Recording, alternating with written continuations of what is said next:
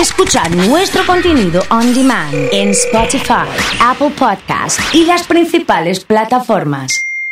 Comunidad Fan. Bueno, ¿cómo andás? ¿Qué haces? Bien, muy bien, muy bien. Sí. Bien, esperando a ver qué pasa con el tema de las vacunas, porque hubo un pequeño incidente el fin de semana, ¿Qué pasó? Porque no llegaron la cantidad de vacunas de Sputnik que esperaban. Y la verdad es que en ese sentido la provincia hizo lo que pudo en términos de avisar a la gente que no fuera el No día que le llegaron había a tocado. Argentina. No llegaron a la provincia de Santa Fe Santa porque Fe. se venían demorando con la logística en Buenos Aires. Ajá. Entonces le pudieron avisar a algunos, porque dejas el mail, dejas el teléfono de contacto y más, pero hubo algunos cuantos, más de 100, que se quedaron sin esa posibilidad del aviso. Sí. Y fueron a la rural y dijeron que se tenían que volver. Eh, esto es un problema que no se había dado nunca en dos millones de turnos que se entregaron. Y el primer impacto es, bueno, ¿qué está pasando? ¿no? Bueno, no está pasando nada raro. Yo hoy a las 7 de la mañana la llamé a la ministra en la otra radio en la que trabajo para que explique este, y llevar a tranquilidad a la gente. Y la verdad es que eso hizo. Explicó que tuvieron ese problema de logística y que mañana están turnando de vuelta y que la semana que viene van a venir. Sobre todo porque era la Sputnik 2. Es decir, es el componente 2 de la Sputnik que es el que viene más rezagado. Sí, sí, sí. Como consecuencia del incumplimiento de la empresa rusa que tenía que mandarla.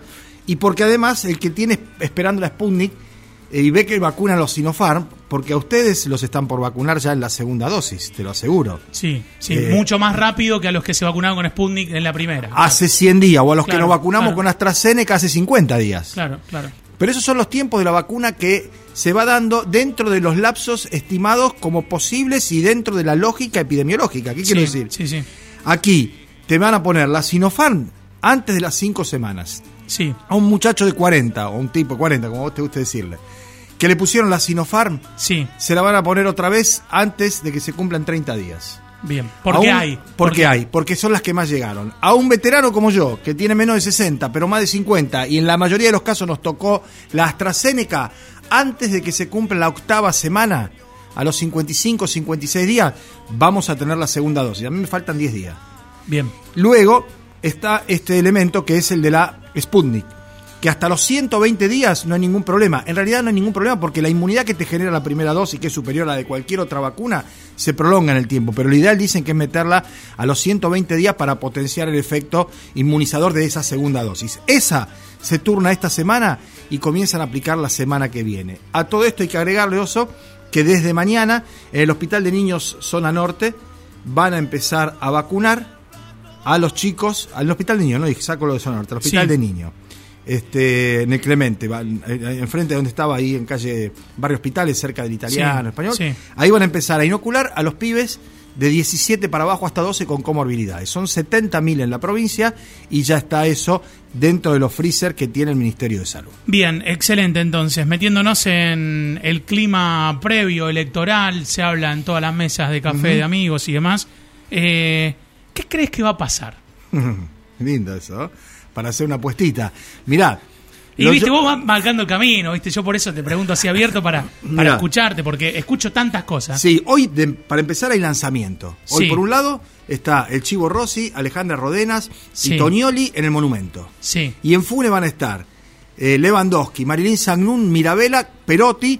Algunos dicen que por videoconferencia Cristina, yo tengo mis dudas. sí. Más Justo no va a tener conexión. Yo tengo mis dudas porque más allá de que Cristina juega ahí, tributa ahí, pidió que Sagnún fuera y le, le dijo ahí Rossi que no quería que fuera, no creo que se meta con pata y todo. Pero acá hay No dos- creo que se meta con pata y todo, significa que si después no gana esa fórmula, va, va a apoyar a la otra. Por digamos. supuesto, porque acá- O que pueda apoyarla sin decir que la apoya. Por supuesto, o apoyándola igual, porque Sí. ¿qué dice ella? Que acá el que salió de cuadro es Rossi. Sí. Porque a Rossi no le dijeron que sea candidato.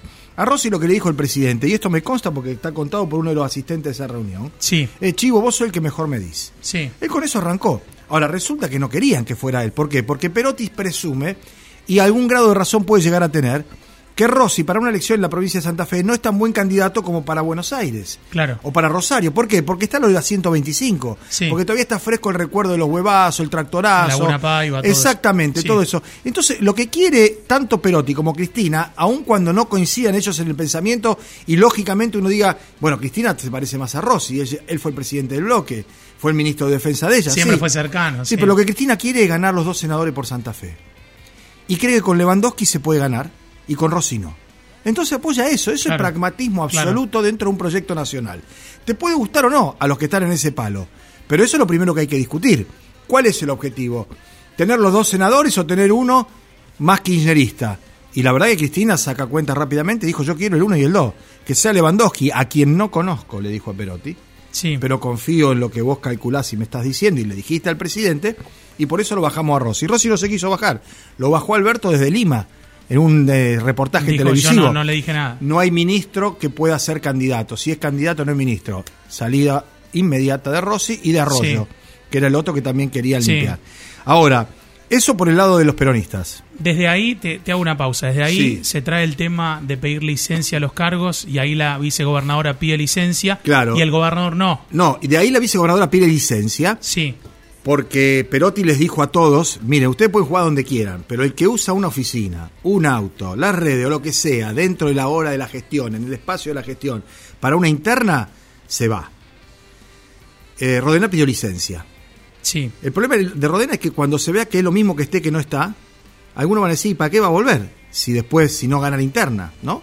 Pero el tema es que desde el otro lado, porque ahí Rossi se alía contra Ferri, porque Rodena es Traferri, y es más que el, el adversario, el enemigo del gobierno de la provincia, viene que Perotti, como es suplente, tiene que pedir licencia. ¿A quién le pide la licencia? Si Rodena ya está licenciada, ¿a quién va a ser el gobernador de la provincia? ¿Pirola, Traferri, alguno de ellos? Esto es un tanto eh, chicanero, fuera de lugar. No hay ninguna otra provincia, salvo Tucumán, en donde el gobernador y la vicegobernadora estén enfrentados en una interna política. Acá.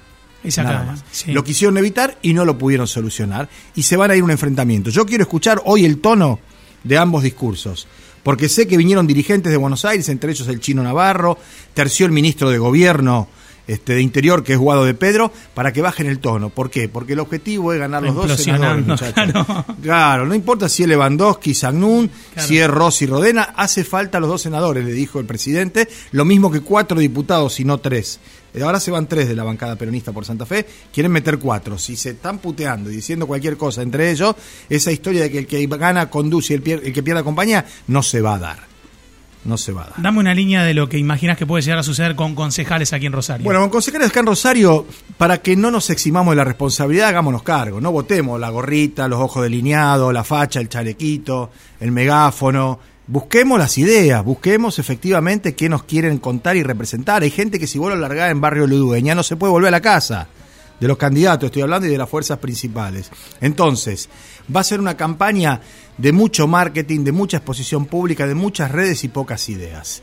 Yo lo que sugiero es a cada uno de nosotros, ciudadanos, hacernos cargo, interpelar, preguntar, cuestionar, averiguar qué hizo este, qué hizo aquel otro, qué propone hacer, más allá de que le quede lindo el look con el que se para frente a una cámara porque sabe hacerlo, más allá de que tenga un buen chamullo porque ha vivido de eso, el tema es cuál es el nivel de compromiso previo y ahora de acá en adelante si efectivamente acceden al Consejo Municipal.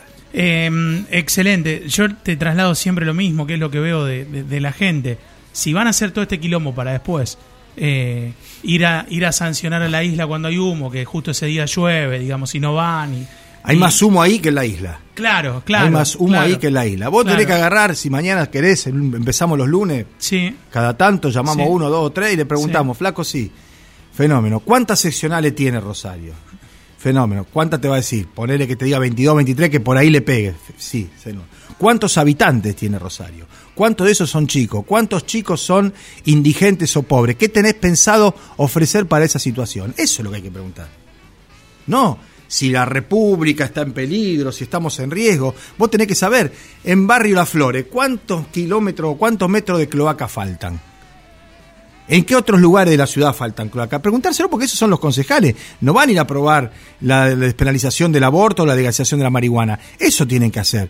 Me tienen que decir cuánto cordón cuneta, cuánta cloaca, cuánto desagüe falta en cada ¿Sabes lado. cuál es el tema? Que después, más allá que lo digan, porque eso se puede aprender y lo pueden tener, Sí. es que después lo cumplan. Bueno, eso sería bárbaro que pase eso. Yo no estoy tan optimista como vos. No lo saben, no lo van a estudiar y se van a fotografiar con algún referente o con alguna persona más o menos conocida y con eso van a salir a la calle. con eso van a salir a la calle. De hecho, si uno mira los afiches, ve los, las propagandas, ahora que estamos saliendo por el canal de televisión Sí. también, pucha, yo no traje uno de los que me dieron el otro día, parecía una joda. Está la cara de Hapkin gigantesca, sí. Y atrás, lejos, lejos, como en un segundo plano, su primer candidato a concejal, Sí, que es Ciro Seiza. sí. Pero Hapkin no es candidato. Está bien. Ese era el afiche que repartía. Vos decís, bueno, esto ya está en un territorio ajeno a mi comprensión, ¿no? Eso van a ser Lo que todos. pasa es que también eh, hay un grado narcisista. También, y una utilización de, los, de las caras, de los momentos, de las por. Ahora, lo que yo te digo es que depende también de nosotros. Sí. Si vos vas y elegís eso, Total, si no total. profundizás, si no raspás un poquito, che, hay tipos que son valiosos. Hay candidatos que son con recorrido, con trayectoria, con, con militancia, con eh, capacidad probada, ¿no? Salgamos un poquito de ese microclima superficial, este, el tan trabajo, frívolo. El trabajo de Caruana y Martorano habla de una gestión en, en materia salud, digamos, un compromiso, una gestión, que muy pocas veces se lo ha visto, que a ninguno de todos los candidatos se lo ha visto. No, no, no. Y como son Ninguno tipos serios, como son los dos serios, a los dos le ofrecieron y ninguno de los dos quiso. Y en provincia de Buenos Aires, cuando Goyán accede, porque Goyán tiene más de 70 años, está cansado y se jugó la vida llevando adelante y diseñando él la campaña de vacunación para Kisilov, Sí, ahí Goyán dijo, bueno, yo acepto ser candidato, pero me voy del ministerio. Se fue del ministerio, dejó a Kreplak, que era el número dos, Sí. un joven de 35 años, brillante también, con mucha polenta, y a otra cosa. Bueno, acá se corta por el tema del perfil, pero el perfil fotográfico. Se corta por la dialéctica y el chamullo, más que por lo que se piensa, sino por lo cómo se dice, lo que, no que se dice, sino cómo se dice. Y lamentablemente, si no tomamos las cosas al punto tal de hacernos cargo de lo que nosotros vamos a elegir, nos dejamos llevar por la corriente, y bueno, vamos a andar todo este, repitiendo frases, escuchando eslogan, y la verdad que las cosas en la ciudad no van a mejorar. Muchas gracias como siempre. ¿eh? Para mí un gusto. Pablo Feldman ha estado con nosotros aquí en Comunidad Fan como todos los lunes.